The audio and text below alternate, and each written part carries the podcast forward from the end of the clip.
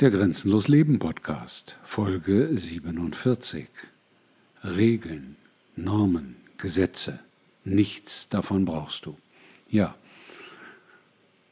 mir fällt es immer wieder auf, dass Dinge, so wie sie auf dieser schönen Welt sich entwickeln, ganz einfach nur deswegen sich entwickeln können, weil Menschen an Regeln, an Normen und an Gesetze glauben, die ihnen mächtigere, einflussreichere vorgeben als den Maßstab ihres Lebens. Und das ist falsch. Das ist völlig falsch. Das ist der absolute Irrweg und das führt in aller Regel weit weg von grenzenlosem Leben. Das hat mit grenzenlosem Leben gar nichts zu tun. Und wenn du jetzt sagst, ja, Moment mal, Moment mal, Klaus, ich folge dir ja bei vielem, aber ohne Regeln, ohne Normen, ohne Gesetze geht es doch nun wirklich nicht. Dann sage ich dir, doch, natürlich geht es ohne Regeln, ohne Normen und ohne Gesetze. Jedenfalls für die Menschen, die grenzenlos leben und die Menschen, die bei sich selber angekommen sind. Die brauchen nämlich weder Regeln noch Normen noch Gesetze. Regeln und Normen werden in aller Regel von gesellschaftlichen Gruppen entwickelt, um sich abzugrenzen. Und ja, können sie ja tun, aber das hat nichts mit dir zu tun. Das betrifft nicht dein Leben. Du entscheidest für dich, was dein Playbook ist, wie dein Leben läuft. Und das gilt erst recht für Gesetze, die in ihrer Schwachsinnigkeit und in ihrem Blödsinn mittlerweile Dimensionen erreichen, wo man sagen muss, Schluss.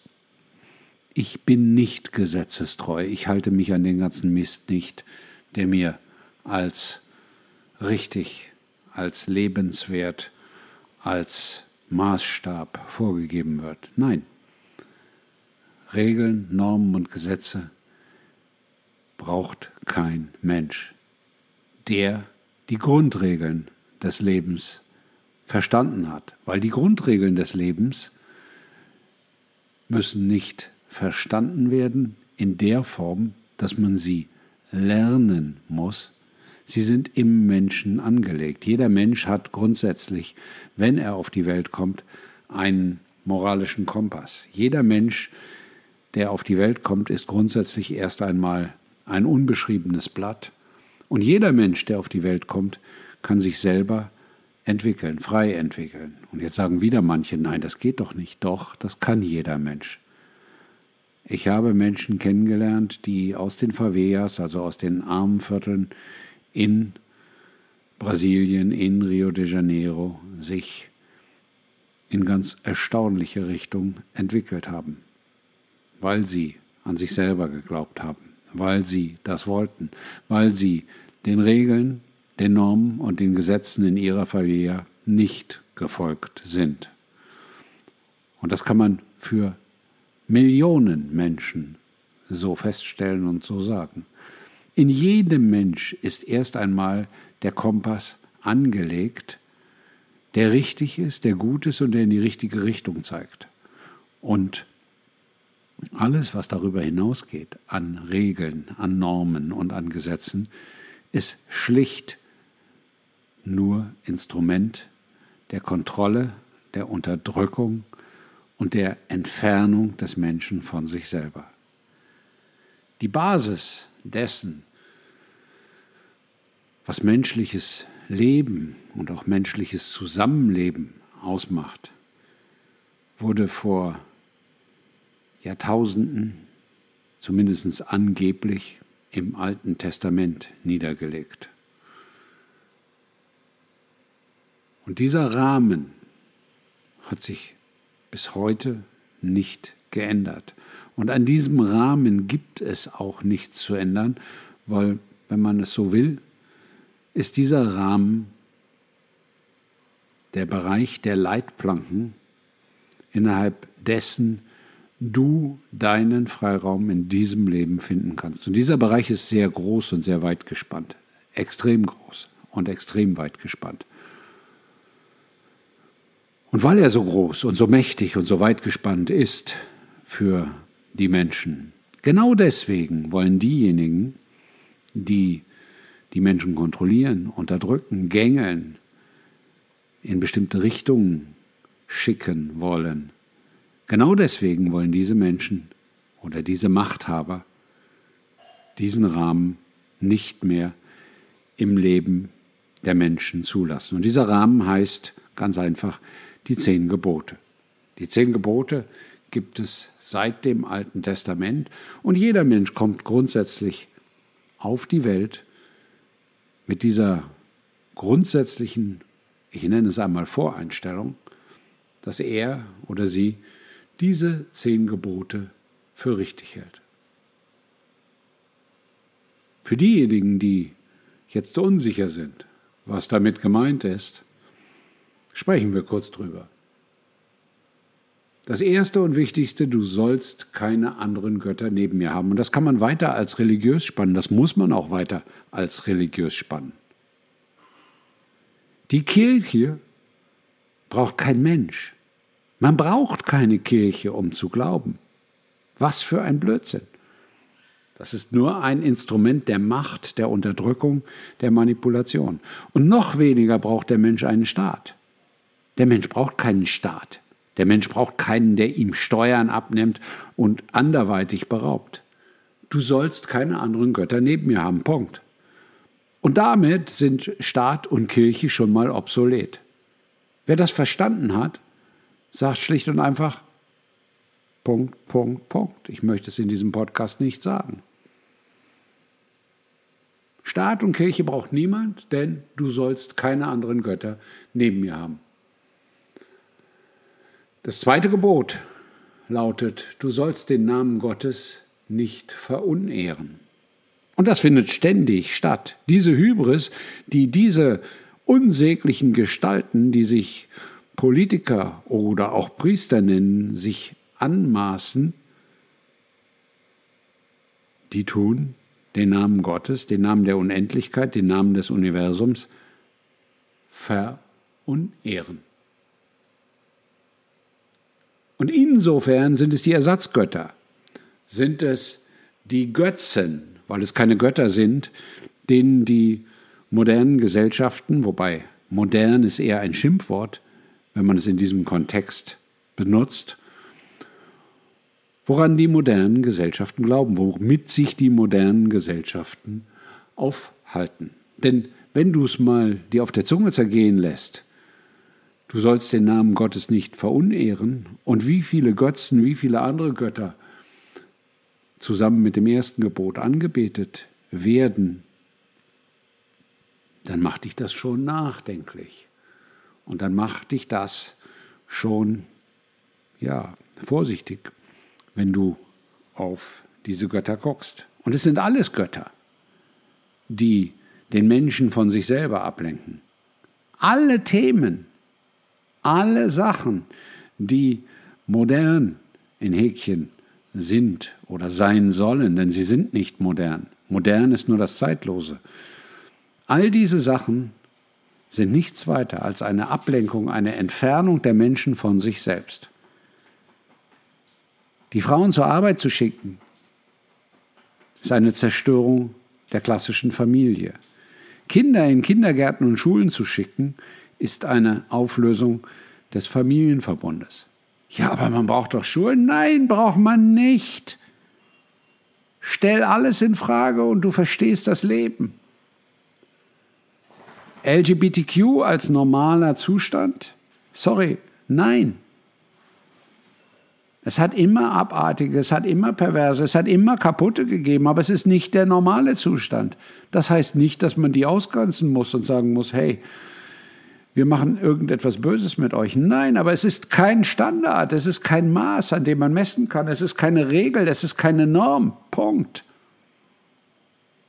Und schon gar nicht darf man Gesetze für solche abartigen Dinge veranstalten oder in die Welt setzen. Das muss man nur verstehen. Das dritte Gebot ist, du sollst den Tag des Herrn ehren oder heiligen. Ja. Und das heißt nichts anderes, als dass du dich in Zwiesprache begibst, wobei das nicht nur ein Tag sein muss, kann und sollte, das ist nur eine Hilfestellung, dass du dich in Zwiesprache mit dir selber begibst, mit deinem Glauben, mit dem Hören selbst, mit dem Göttlichen, was sich nicht in dem Gott, wie er von der Kirche erzählt wird, vereinbaren lässt, begibst und deinen Weg zu dir selbst beschreitest. Den Weg zu dir selber zu finden, ist die Umsetzung des dritten Gebotes. Du sollst den Tag des Herrn heiligen. Denn nur dadurch, dass du dich versuchst, ständig zu verbessern, dein Leben lebenswerter für dich und andere zu führen, ehrst du den Tag des Herrn. Du sollst Vater und Mutter ehren. Ist das vierte Gebot. Tja, das ist auch etwas unmodern geworden in vielen Kulturen und in vielen Erzählungen, die den Menschen als normal erzählt werden. Der Umgang mit unseren alten Menschen in dieser Gesellschaft ist mittlerweile unerträglich, oftmals unakzeptabel und sollte nicht so stattfinden, wie er stattfindet. Wenn das vierte Gebot aktuell umgesetzt würde, dann würde, du sollst Vater und Mutter ehren, ein Standard im Leben der Menschen sein. Das fünfte Gebot ist, du sollst nicht töten. Ja, selbstverständlich. Da braucht man nicht allzu viel drüber zu sprechen. Das sechste, du sollst nicht Ehe brechen. Schon ein bisschen komplizierter, weil es bedeutet, dass man Beziehungen und Familie ernster nimmt, als das heute getan wird. Und dass man auch in schlechten Zeiten sich darum kümmert, das, was man einmal angefangen hat, zu Ende zu bringen. Jetzt sagen manche wieder, ja, aber nein, ich behaupte mal, 50 Prozent oder mehr der Beziehungen, die scheitern, scheitern deswegen, weil das sechste Gebot nicht mehr in den Köpfen der Menschen ist. Das siebte Gebot wird auch sehr locker ausgelegt mittlerweile, nämlich du sollst nicht stehlen. Du sollst nicht stehlen ist für viele Menschen mittlerweile ein sehr locker zu habender Grundsatz. Anders kann man Korruption und den respektlosen Umgang mit den Dingen von anderen nicht erklären. Das achte Gebot, du sollst nicht falsch gegen deinen Nächsten aussagen, ist eines der wichtigsten. Denn wer lügt, betrügt. Und wer betrügt, betrügt am Ende immer sich selber.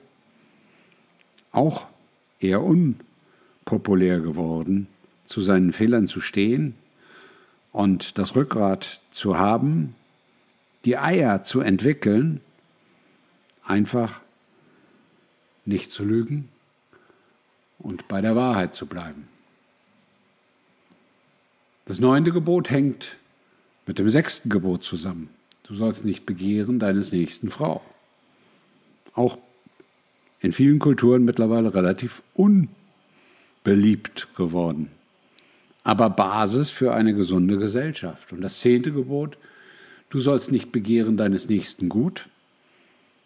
Das erklärt viele Neidgesellschaften. Das ist unterschiedlich in Gesellschaften entwickelt. In den USA ist der Neid sicherlich wesentlich weniger ausgeprägt als in der BRD, aber auch hier gibt es Neider. Und wer Neid entwickelt, zeigt immer nur eines, seine große inhaltliche Lehre.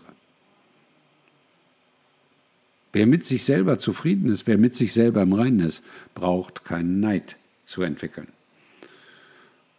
Und wenn wir jetzt auf diese zehn Gebote schauen, die sich über Jahrtausende bewährt haben, dann erklär mir doch bitte einmal jemand, warum man in den letzten 100 Jahren allen Schwachsinn dieser Welt erdachte, um Regeln, Normen und Gesetze zu erfinden, faktisch diese zehn Gebote umzuinterpretieren, anders zu bewerten und